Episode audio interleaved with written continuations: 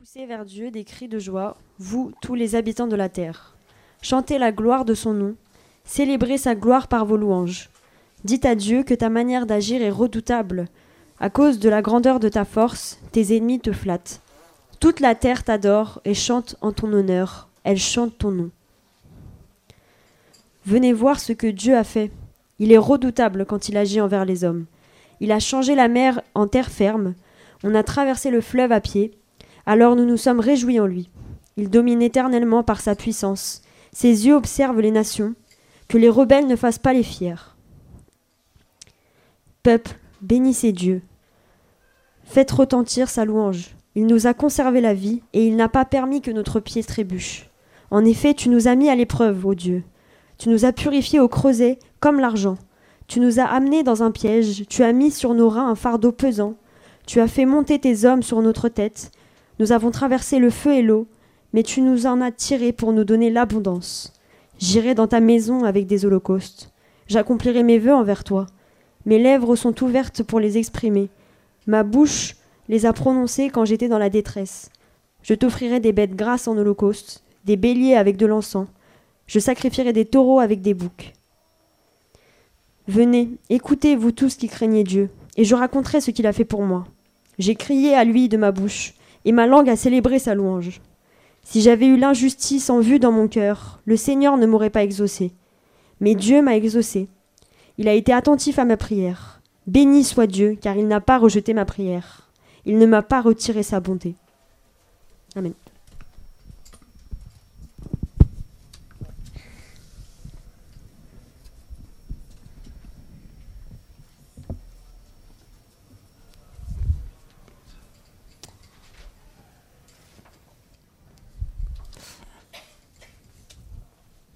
Merci. Euh, je nous invite à prier et garder ces psaumes, ces textes ouverts dans vos Bibles, parce qu'on va les suivre ensemble. Seigneur, on vient à ces moments prier que tu sois avec nous pendant ces moments où on va plonger dans ta parole, on va chercher à, à comprendre ce que tu as pour nous dans ces psaumes. Merci Seigneur parce que tu nous as transmis cette prière de quelqu'un qui a été rempli de reconnaissance envers toi. Merci par tout ce qu'elle nous enseigne. Et Seigneur, je prie que tu nous, nous rendes maintenant ouverts à ton enseignement. Au nom de Jésus. Amen. Donc, vous avez compris par les faits qu'aujourd'hui j'ai fait la présidence avec ce type de microphone, que j'allais aussi prêcher. Donc vous allez aujourd'hui avoir double dose d'accent brésilien. J'espère que vous êtes prêts. Euh, pour ceux qui n'étaient pas là, euh, je vous souhaite la bienvenue. Je m'appelle Eduardo, je suis en formation pour être ancien ici dans cette église. Et euh, voilà, je vous souhaite la bienvenue pour ces cultes. Et si aujourd'hui, quand je vous parle, je dis quelque chose comme ah, comme la création des dieux est merveilleuse, quelle force, quelle beauté, même dans les orages, quand il y a des fortes pluies, c'est très beau de voir la puissance de la création. Il fait même très beau pendant cette semaine. Et, même quand il fait très chaud, c'est aussi l'occasion de sentir la puissance du soleil contribue. On, on, ressent la puissance de la création de Dieu. Et vous savez, j'ai eu une invasion des fourmis dans ma cuisine cette semaine et quelle organisation de ces petites bêtes. C'est incroyable comment elles ont été créées, si petites, si tenaces, si disciplinées, si organisées. Et parfois, la vie est difficile, mais on apprend beaucoup dans les épreuves et je suis reconnaissant dans les difficultés. Si je commence à tenir un discours comme ça, en fonction de votre niveau de cynisme dans la vie, vous allez probablement me dire ça va, Eduardo Tu as gagné au loto récemment? Qu'est-ce qui arrive? Pourquoi si positif? Et peut-être vous êtes pleinement d'accord avec tout ce que j'ai dit. Parce qu'il n'y a pas de question, les fourmis sont vraiment très bien organisées. Mais pourquoi est-ce que je serais tout d'un coup si sensible au côté positif des choses? Pourquoi tout d'un coup mon regard s'est attardé sur les choses sur les aspects positifs des choses. Alors, si je vous dis après que, effectivement et hypothétiquement, imaginons, que j'avais un diagnostic préliminaire d'une maladie très grave, et qu'après des examens complémentaires, il s'avère que tout va bien, finalement c'était une fausse alerte, que j'avais rien de tout, et que c'est pour ça que j'étais si joyeux. Si je vous dis cela, vous allez probablement dire Ah C'est donc pour ça toutes les joies associées aux orages, au soleil, aux fourmis, c'est donc pour ça toutes ces positivités. Vous n'allez pas forcément remettre en question ce que je venais de dire juste avant. Mais vous allez croire qu'il y a un événement qui a changé mon regard. Et j'ai dit cela parce que les psaumes d'aujourd'hui est aussi très très positif. Il est joyeux, il commence avec pousser vers Dieu des cris de joie. On ne peut pas faire beaucoup plus joyeux que ça. Et ces psaumes expriment même de la joie et de la reconnaissance envers les moments difficiles. Il dit euh, dans le verset 12, nous avons traversé les feux et l'eau, et il dit cela en reconnaissance envers Dieu il parle des moments difficiles avec la reconnaissance. Donc, par rapport au psaume qu'on a vu récemment dans les derniers dimanches, celui-ci reste très, très positif. Alors, quand on parcourt le psaume, on arrive au verset 19 et on lit les psalmistes dire Mais Dieu m'a exaucé, il a été attentif à ma prière et en fonction de votre niveau de cynisme dans la vie, vous allez dire Ah, c'est donc pour ça toute cette reconnaissance. Je comprends mieux toute la positivité de ces psaumes. Est-ce qu'il s'agit juste d'un psalmiste qui a eu une prière exaucée, une prière répondue, il est dans une bonne journée, et donc il voit tout avec le sourire? Ou est-ce qu'il y a un lien plus profond entre les sujets de sa joie et la prière qui a été exaucée? Est-ce qu'il y a un lien plus profond ou il est juste joyeux et donc il dit des choses joyeuses? C'est la question que je voulais explorer avec vous aujourd'hui. Et peut-être que selon votre situation aujourd'hui, vous dites, ok, c'est un psaume pour les gens qui ont eu une prière exaucée, mais moi, je n'ai pas eu de prières exaucées récemment. Je reviens dans les psaumes tristes, les 42, les 43. C'est plus adapté pour moi en ces moments. Et je pars dans les psaumes joyeux plus tard. Mais ce psaume est, dans notre Bible, inspiré par le Saint-Esprit de Dieu. Il est donc utile pour enseigner, pour convaincre, pour corriger, comme Paul dit dans, l'Épître à Timothée. Ce psaume est donc pour vous, et donc pour nous, quel que soit notre situation actuelle, joyeuse ou non, quel que soit votre niveau de cynisme. Je nous invite donc à parcourir ces psaumes ensemble et à voir quelques applications de ces psaumes pour nos moments, joyeux et pour nos moments plus difficiles aussi. Parcourons les psaumes ensemble. Dans les quelques premiers verset, les psaumes commencent avec un appel à la louange. J'avais dit pousser vers Dieu des cris de joie.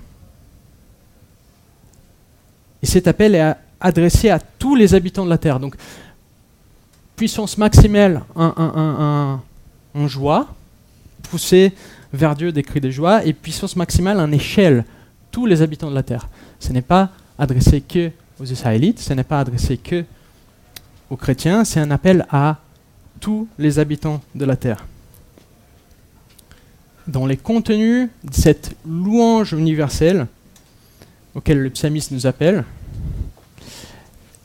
il va mettre en avant la puissance de Dieu. Il dit que ta manière d'agir est redoutable. Il dit aussi, il est redoutable quand il agit envers les hommes. Il va mettre en avant la puissance de Dieu, Là, c'est le sujet de son appel à la louange.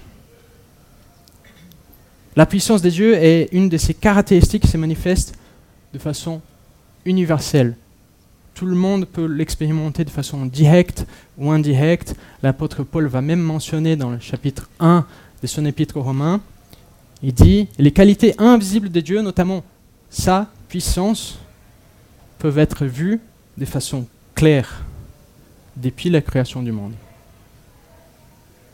Et c'est psaume 66, dans les versets 3, il va dire même que les ennemis de Dieu finissent par les flatter, même à contre-coeur.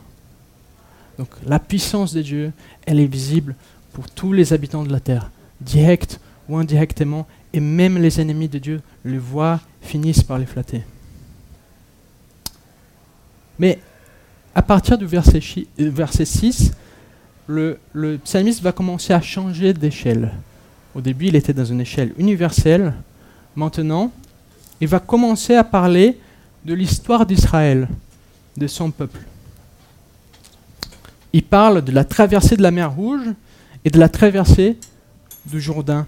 Ce sont des moments où Dieu a manifesté sa puissance aussi, mais il a manifesté sa puissance d'une manière qui n'est pas expérimentée par tous les habitants de la terre de la même façon. C'est une puissance qui a été manifestée envers un peuple de façon spécifique. Dans Deutéronome, Moïse, en faisant un, résumé de tout ce qui s'est passé avec le peuple d'Israël, il fait remarquer au peuple à quel point leur histoire est unique et n'est pas partagée avec d'autres peuples.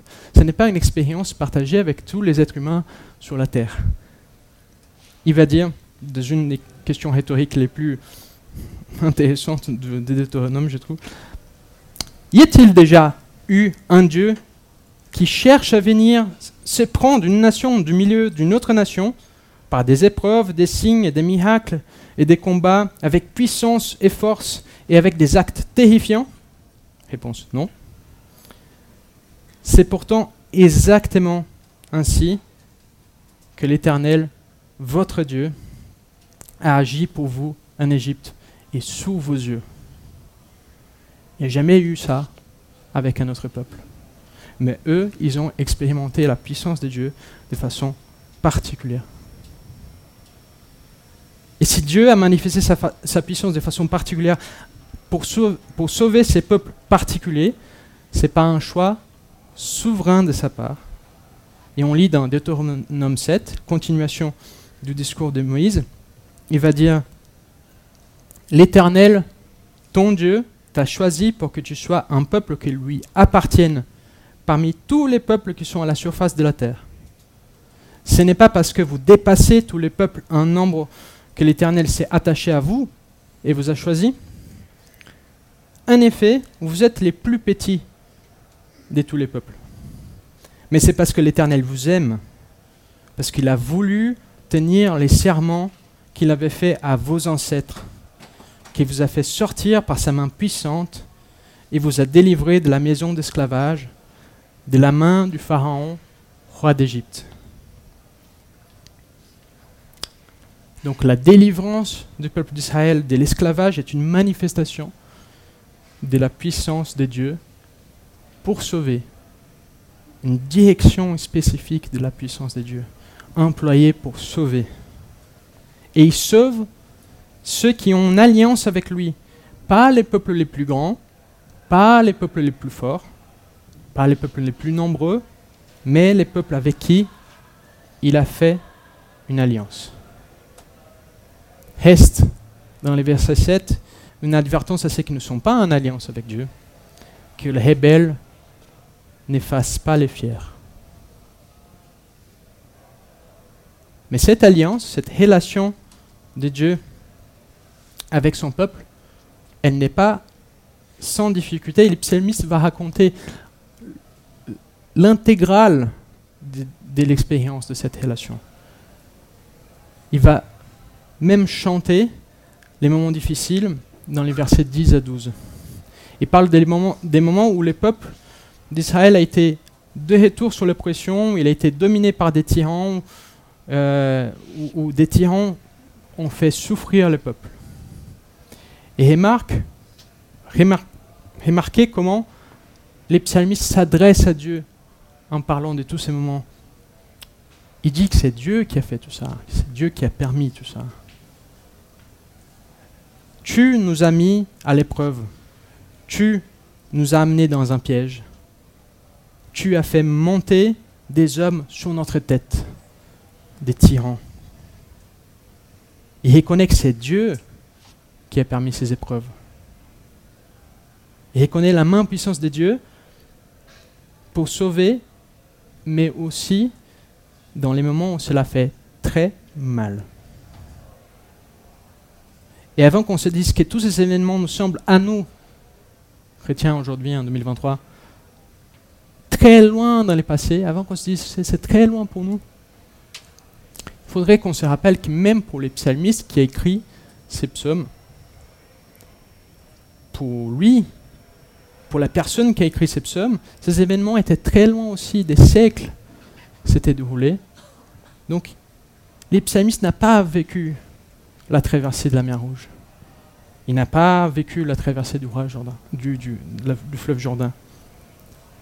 Il n'a probablement pas vécu toutes les épreuves qu'il mentionne.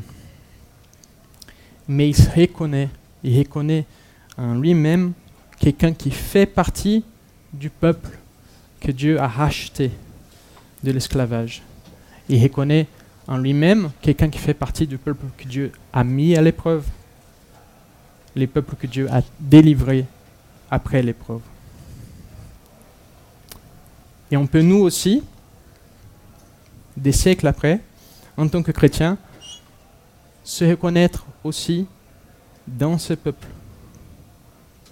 L'apôtre Pierre, en parlant à tous ceux qui ont mis leur foi en Jésus, il dit, dans le chapitre 2 de son épître, il dit, vous qui autrefois n'étiez pas un peuple, vous êtes maintenant le peuple des dieux.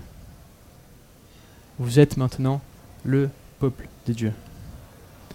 En tant qu'Église, on peut s'identifier à cette description. Nous regardons aussi dans le passé, dans les Pâques, dans une libération d'esclavage, où Jésus a été crucifié, où Jésus a été mis à mort pour payer les prix de notre libération de l'esclavage, de la mort et du péché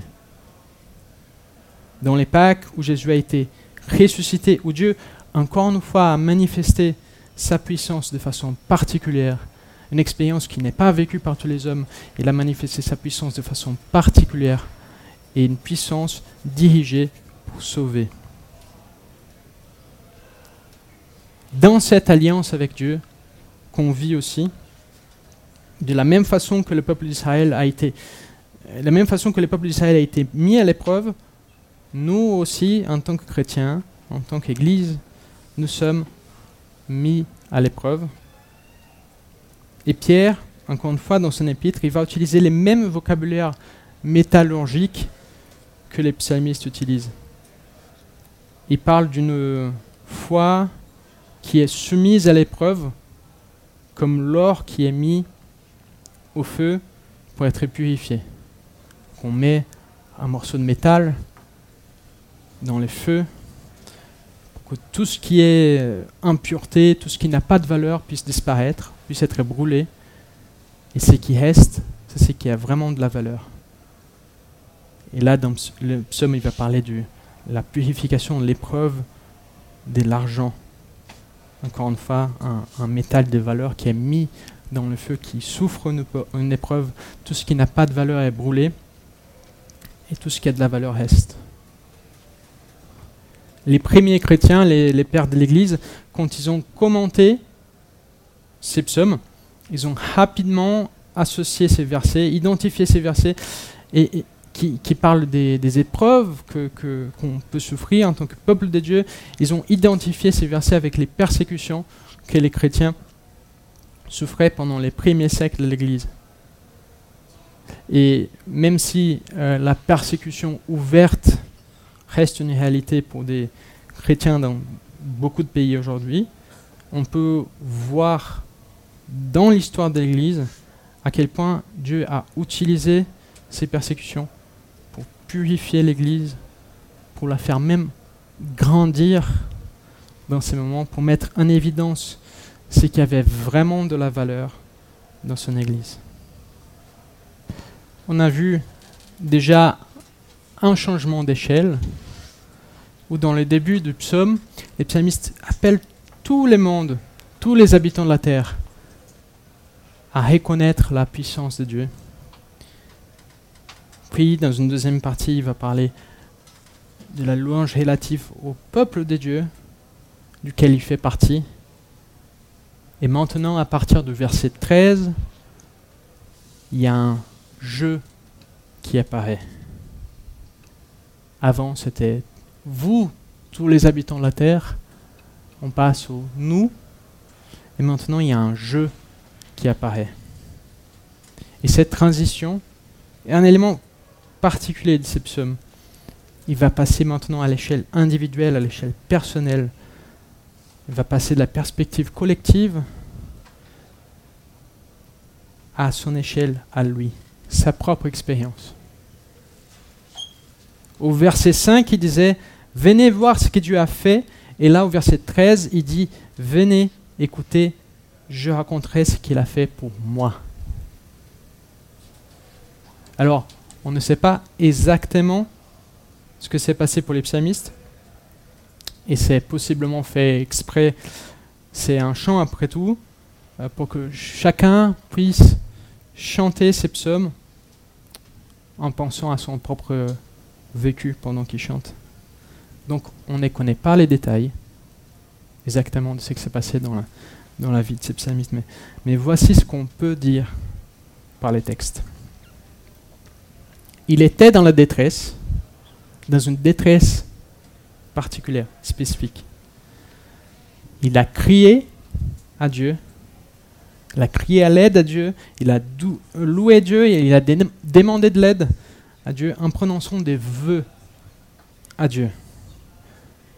Dieu a ensuite exaucé sa prière. Il a donné au psalmiste ce qu'il avait demandé. Il a épargné de la détresse.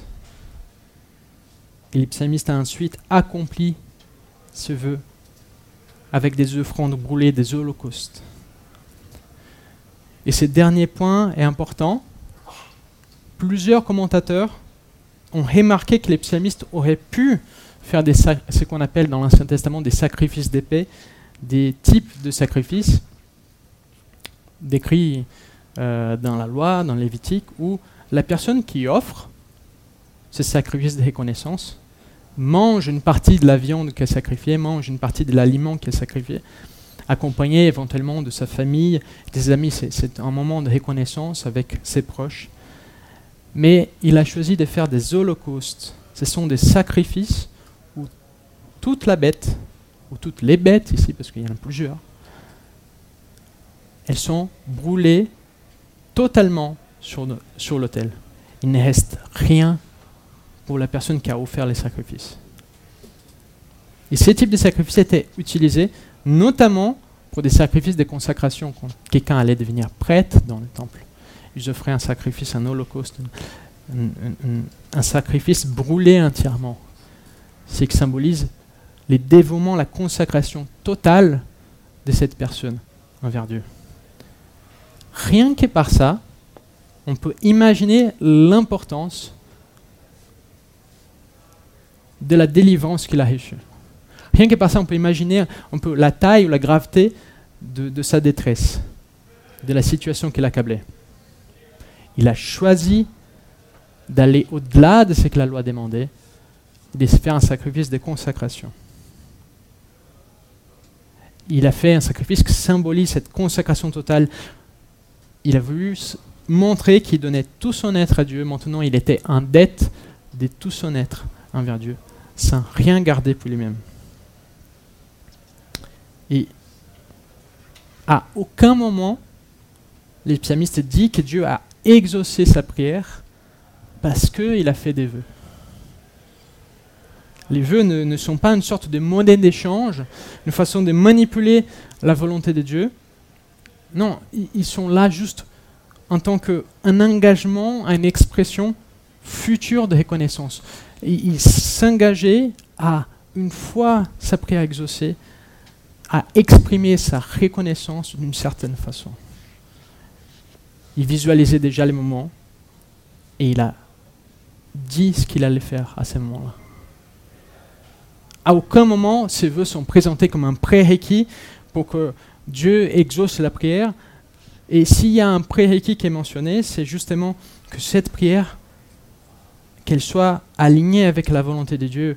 On peut lire dans les versets 18 et dans la traduction NFC, il dit, si j'avais eu des intentions coupables, les seigneurs ne m'auraient pas écouté. Un prérequis pour que Dieu exauce la prière, c'est que cette prière soit alignée avec la volonté de Dieu, qu'elle ne soit pas remplie euh, des, des, choses qui, amènent la personne exaucée au péché. Et merci Seigneur pour ce prérequis. Parce que Dieu sait combien de fois nous avons prié pour des choses qui n'étaient pas bonnes pour nous, ou qu'on voulait pour des mauvaises raisons.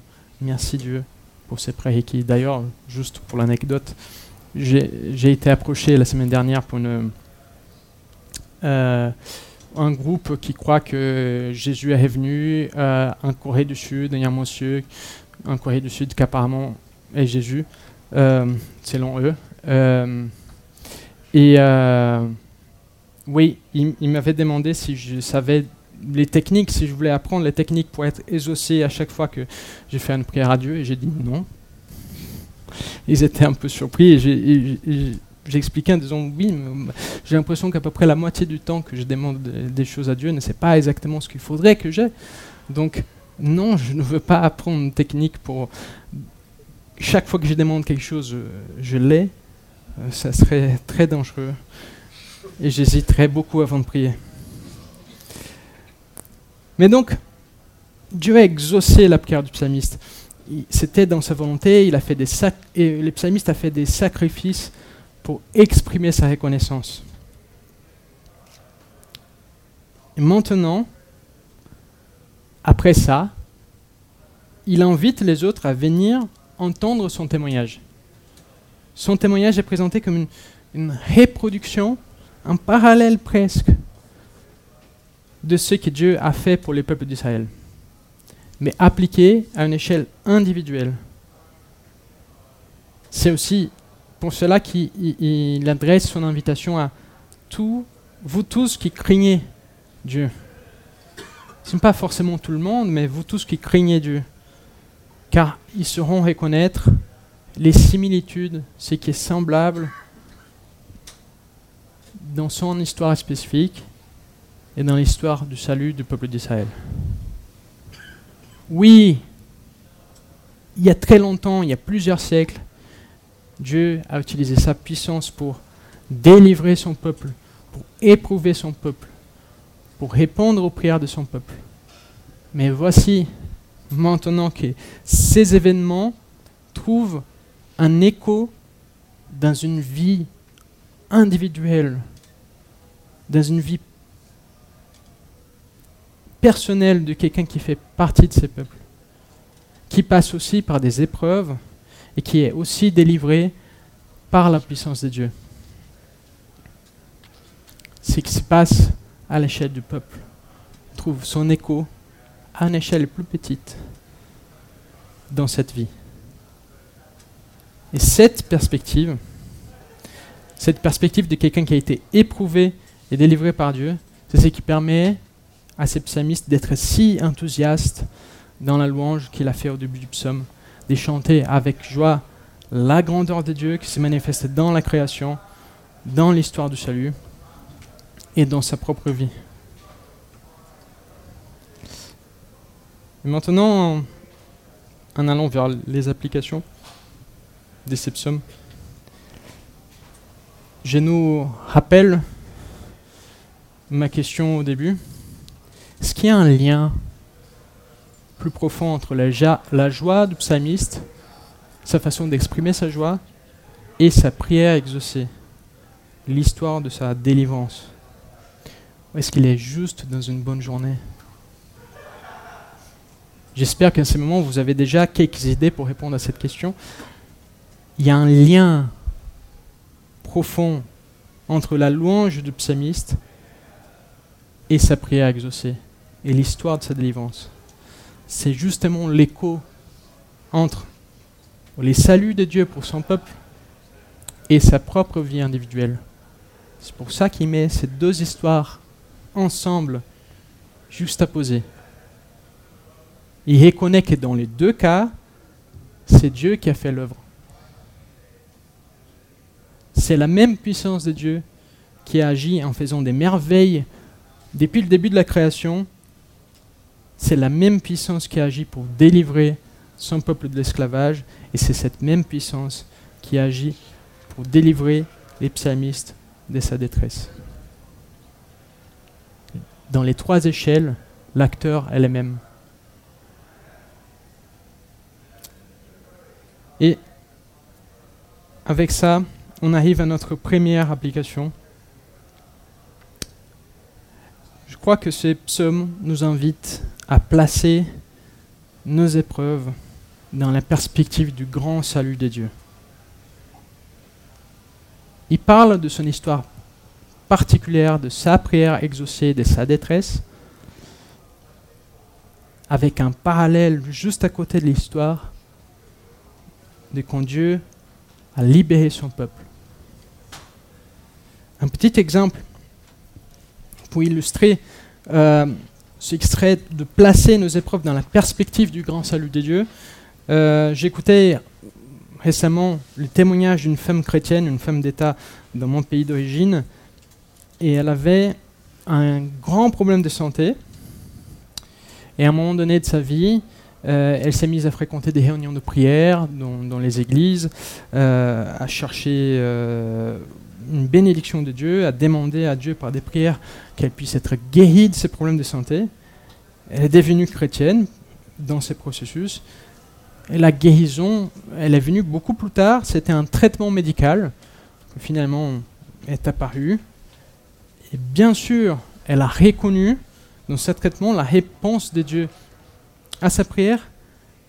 Mais elle dit que les plus important pour elle dans cette histoire, c'est que dans cette épreuve, elle a appris à connaître les dieux qui prend sur lui nos souffrances. Un Jésus qui guérit les péchés, qui nous donne la vie éternelle. Parce que elle a été exaucée dans sa prière et voilà, elle a été guérie, remise de, sa condition. Mais un jour, elle va mourir, et nous aussi, le psaume de semaine dernière. C'est la grande épreuve, celle qui nous unit tous, chacun notre particulier, mais c'est quand même partagé. Et cette épreuve, elle nous attend tous. Mais elle, cette femme, elle a appris que l'histoire principale de sa vie, ce n'est pas l'histoire de sa guérison, c'est que ce même Dieu qui a répondu à sa prière pour la guérison, c'est le même Dieu qui a 20 siècles a donné son Fils pour sauver tout un grand peuple de la mort éternelle, et elle fait partie de cette histoire, elle fait partie de ce peuple que Dieu a sauvé. Et sa guérison est juste un petit écho dans cette grande histoire du salut de Dieu. Donc, ces psaumes nous invitent, par son exemple, à placer nos épreuves dans la grande perspective du salut de Dieu. Reconnaissons que dans nos prières exaucées, elles sont, nos prières exaucées sont l'écho de la bonne nouvelle d'un Dieu puissant qui par Jésus-Christ nous délivre et qui fait toutes choses nouvelles, qui ne laisse pas les choses telles qu'elles sont. La deuxième application, je crois aussi que ces psaumes nous encouragent à témoigner avec reconnaissance quand nous sommes exaucés, quand Dieu répond à nos prières. Ça paraît un peu simple, mais euh, je ne sais pas si c'est une caractéristique de la culture parisienne ou de la culture française, je ne sais pas. Euh, mais j'ai l'impression que nous partageons plus facilement nos problèmes pour que les autres puissent prier pour nous et que nous partageons moins facilement nos joies. La réponse, les réponses à nos prières pour que les autres se réjouissent avec nous. Je pense qu'on apprend même à, supposer que quand la, demande de prière arrête, c'est que Dieu a répondu. Euh, ce qui est bon. Euh, regardez comment les psalmistes fait. Il invite vous tous qui craignez Dieu à venir entendre son témoignage. Avec ses holocaustes, il fait une sorte de consacration publique, c'est une cérémonie publique. Son message, aux, autres, ce n'est pas regarde ce qui m'est arrivé, soyez contents pour moi. Non, c'est pas c'est pas ça le sujet de l'histoire. Il dit regardez ce que Dieu a fait pour moi. Venez vous aussi le louer avec moi. Il ne dit pas que Dieu va faire exactement la même chose pour les autres, mais il met en évidence le fait que ces autres appartiennent au même Dieu. Et je me répète, c'est ce Dieu qui est puissant pour délivrer son peuple. Donc, on ne devrait pas tarder à témoigner, utiliser juste la technique de quand j'arrête de demander des prières, c'est parce que c'est bon. Euh, on ne devrait pas tarder à témoigner, à exprimer notre reconnaissance à Dieu quand il répond à nos prières on devrait inviter nos frères et sœurs à se réjouir avec nous. Dans Romains 12, Paul dit, Paul donne un commandement, réjouissez-vous avec ceux qui se réjouissent. Comment est-ce qu'on peut se réjouir avec quelqu'un si on ne sait pas ce qui le rend heureux? Si on ne sait pas ce qui est arrivé dans sa vie? Les groupes de communauté, c'est un excellent outil pour pouvoir partager ses prières, aussi partager euh, sa reconnaissance envers euh, Dieu qui répond à ses prières. Mais c'est sûr que dans ces témoignages n'est pas au, début, oui, c'est une affaire individuelle, privée, mais par les témoignages, par les partages de ce qui est arrivé, il devient une louange communautaire. Tous les peuples sont appelés à louer pour ce qui est arrivé à une personne. Et la louange communautaire, quand le peuple loue, est un appel à la louange universelle auprès de tous les habitants de la terre. Et finalement, troisième application, je crois, là c'est plus spécifique pour les gens qui sont en train de passer par une épreuve en ce moment. Euh, ces moments, ces, psaumes nous, montrent qu'on a une meilleure perspective après l'épreuve. C'est peut-être un peu cliché de le dire, mais, c'est vrai. On, voit les choses de façon plus claire. Une fois que l'épreuve est passée, on comprend mieux ce, que, ce qui était en train d'arriver, on comprend mieux ce que Dieu était en train de faire les psalmistes, maintenant que sa prière a été exaucée, peuvent même chanter avec joie le fait que Dieu l'a éprouvé. Il, va chanter avec joie le fait que Dieu, tu nous as mis sur nos reins un fardeau pesant. Il va chanter avec joie le fait que Dieu a éprouvé son peuple. Tu nous as fait passer par les feux et par l'eau. Il chante ça. C'est étonnant, mais c'est moins étonnant quand on voit qu'il comprend mieux l'objectif, les buts de l'épreuve. Et dit, mais tu nous, as, tu nous en as tiré pour nous donner l'abondance. L'apôtre Paul, dans le Nouveau Testament, a aussi cette perspective sur l'épreuve. Il va dire dans les, dans les chapitres 5 de Romains, nous sommes fiers même de nos détresses Sachant que la détresse produit la persévérance, la persévérance, la victoire dans l'épreuve, et la victoire dans l'épreuve, l'espérance. Alors, c'est peut-être dur, surtout pour quelqu'un qui est dans une épreuve, d'entendre qu'on devrait être reconnaissant pour nos détresses. Et je ne vais censurer personne qui a du mal à le faire, ça aurait été très hypocrite de ma part parce que j'ai aussi du mal moi-même. Mais après chaque épreuve, on peut regarder en arrière et voir un peu plus clair voir à quel point Dieu a utilisé cette épreuve, a utilisé cette période pour notre sanctification, voir à quel point Dieu l'a utilisé pour nous donner l'abondance, la vraie abondance d'être à chaque fois un peu plus semblable à Jésus-Christ. Et je propose qu'on peut commencer par là.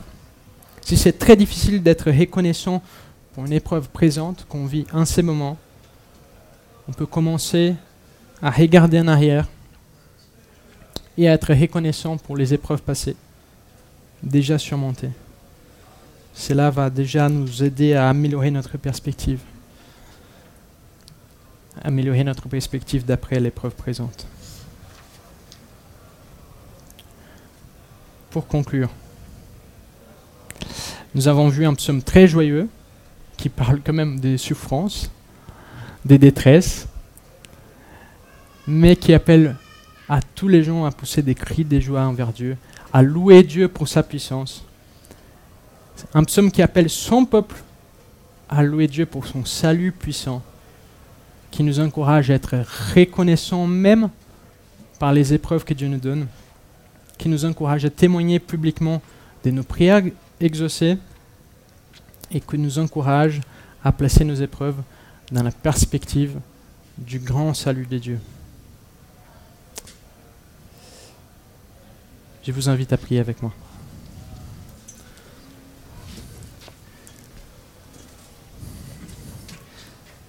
Seigneur notre Père, on vient te, te remercier pour ces psaumes, te, te louer pour ta grande puissance et te remercier pour tout ce que tu as fait envers nous en tant que peuple et tout ce que tu as fait envers nous, chacun de nous, personnellement. Que tu nous aides à, garder les épreuves et les moments où tu nous libères des épreuves dans la perspective de ton grand salut pour nous, dans la perspective de la, dans la grande épreuve, le dernier ennemi qui est la mort que tu as vaincu avec les sacrifices de ton Fils. Seigneur, on te remercie. Au nom de Jésus. Amen.